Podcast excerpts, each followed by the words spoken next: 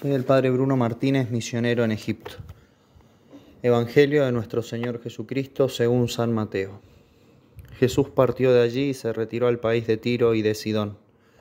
Entonces una mujer cananea que procedía de esa región comenzó a gritar, Señor, hijo de David, ten piedad de mí. Mi hija está terriblemente atormentada por un demonio. Pero él no le respondió nada. Sus discípulos se acercaron y le pidieron, Señor, atiéndela porque nos persigue con sus gritos. Jesús respondió, Yo he sido enviado solamente a las ovejas perdidas del pueblo de Israel. Pero la mujer fue a postrarse ante él y le dijo, Señor, socórreme.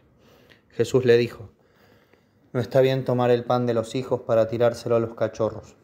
Ella respondió, Y sin embargo, Señor, los cachorros comen las migajas que caen de la mesa de su dueño. Entonces Jesús le dijo, Mujer, qué grande es tu fe, que se cumpla tu deseo. Y en ese momento su hija quedó sana. Palabra del Señor. Gloria a ti, Señor Jesús. Nuestro Señor se dirigió a las ciudades de Tiro y de Sidón y allí le sale al encuentro una mujer cananea. Acabamos de escuchar este Evangelio. Quisiera que veamos muy brevemente las actitudes que tuvo esta mujer que se acerca a pedirle a nuestro Señor. Su petición la hizo a gritos. Todos los que estaban allí la, han escuchado. Ella comienza por reconocer la divinidad de Cristo. Señor, Hijo de David. Reconoce esta mujer que Él es el Mesías y luego le implora misericordia. Ten piedad de mí. Dice un padre de la iglesia Gran fe se nota en esas palabras de la cananea. Cree en la divinidad de Cristo cuando lo llama Señor y en su humanidad cuando le dice Hijo de David. Y no pide ella nada en nombre de sus méritos, invoca solo la misericordia de Dios diciendo ten piedad. Y no dice ten piedad de mi hija, sino de mí, porque el dolor de la hija es el dolor de la madre y a fin de moverlo a compasión, le cuenta todo su dolor. Por eso sigue mi hija es malamente atormentada por el demonio. En estas palabras descubre ella sus heridas al médico y la magnitud y característica de su enfermedad. Orígenes dice que, nos tenemos que asombrar de la sabiduría de esta mujer, que no se fue a los hombres seductores, dice él, ni, ni a buscar fórmulas vanas, sino que dejando todas las supersticiones, se va al Señor y dice, no le pidió ni a Santiago, ni a Juan, ni a Pedro, sino que, amparada en la protección de la penitencia, corrió sola al Señor. Ella profesó la verdad en Jesucristo, reconoció a Jesucristo como verdadero Dios y verdadero hombre, y luego corrió sola al Señor, no a otro.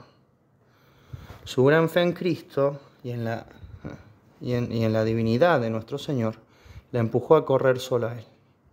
Esa fe evidentemente le inspiró confianza en su oración. Pero creo que podemos resaltar otra actitud más, otra actitud más de esta mujer cananea. Dice un padre de la iglesia, con esa dilación y falta de respuesta nos manifiesta el Señor la paciencia y la perseverancia de la mujer. También fue una de las causas para no responder el que quisiera que los discípulos le suplicaran por ella, a fin de hacernos ver lo necesario que son para conseguir algunas cosas las súplicas de los santos. Su oración es persistente, es constante, es paciente. Y por ser así, humilde, constante, ¿eh? y por la fe que tenía esta mujer en Jesucristo, Jesucristo le dice, oh mujer, grande es tu fe, hágase como tú quieres. Uno de los elogios más grandes que puede hacernos Jesucristo. Qué grande es tu fe. Por eso debemos, viendo los ejemplos de esta mujer cananea, examinarnos y aprender a pedir, aprender más lo que tenemos que pedir y cómo tenemos que pedir. En primer lugar, nuestra oración debe ser hecha con fe. Le estamos pidiendo a Cristo, que es Dios, hombre, que es Dios verdadero y hombre verdadero. Debemos hacer ese acto de fe en nuestra oración, ser conscientes de que le estamos pidiendo a Dios. Pero esa misma fe, a su vez, y en segundo lugar, engendra confianza. Y si, si es la voluntad de Dios, se cumplirá a su debido tiempo, pero se cumplirá. Y si no es la voluntad de Dios, lo que yo estoy pidiendo no se me dará. Y voy a estar tranquilo porque Cristo, como verdadero Dios, sabe qué es lo que más me conviene para mi vida y la salvación de mi alma. Y finalmente tenemos que aprender a orar con paciencia y constancia. Pueden venir los desánimos, las tribulaciones, pero debo ser constante en mi oración, en mi trato con Dios.